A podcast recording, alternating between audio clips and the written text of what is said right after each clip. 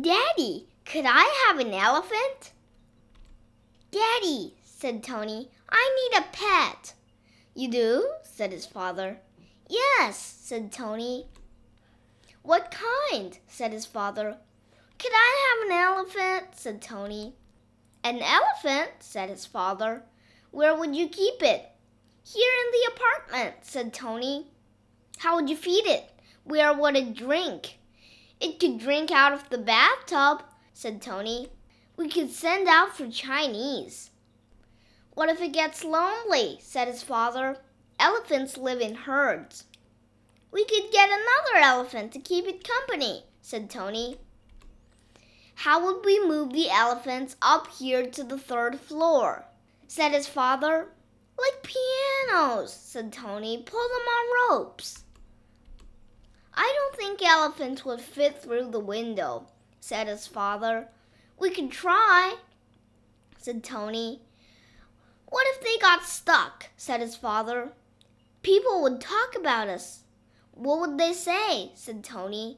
They'd say we're that family with the elephants sticking out the windows.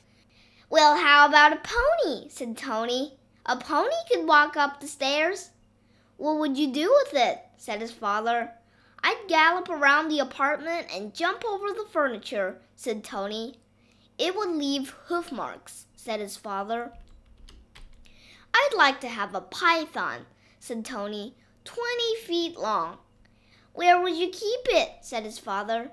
Some of it on the sofa, said Tony, the rest of it on chairs. Where would we sit? said his father. A flock of woolly sheep would be nice, said Tony. They could keep us warm at night.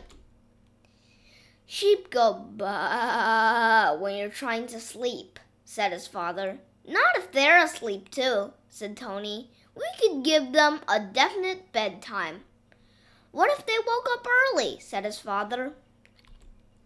Gorillas would be fun, said Tony.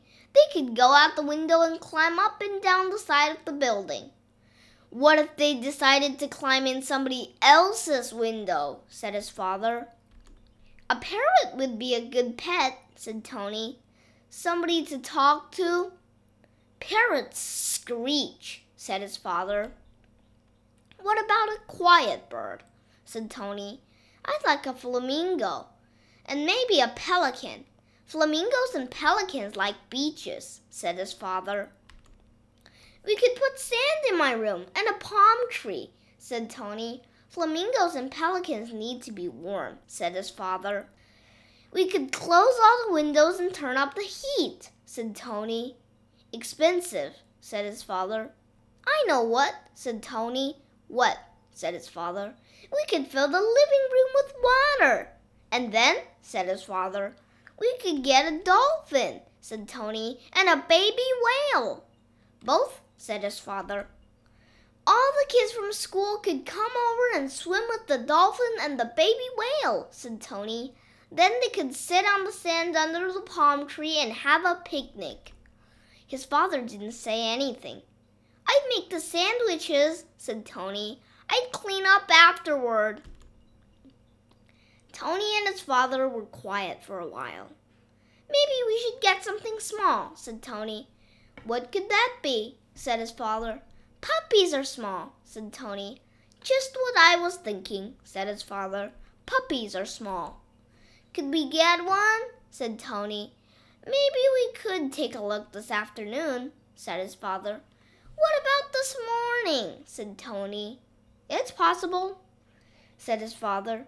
What about now? said Tony. Now is good, said his father, and they went out the door.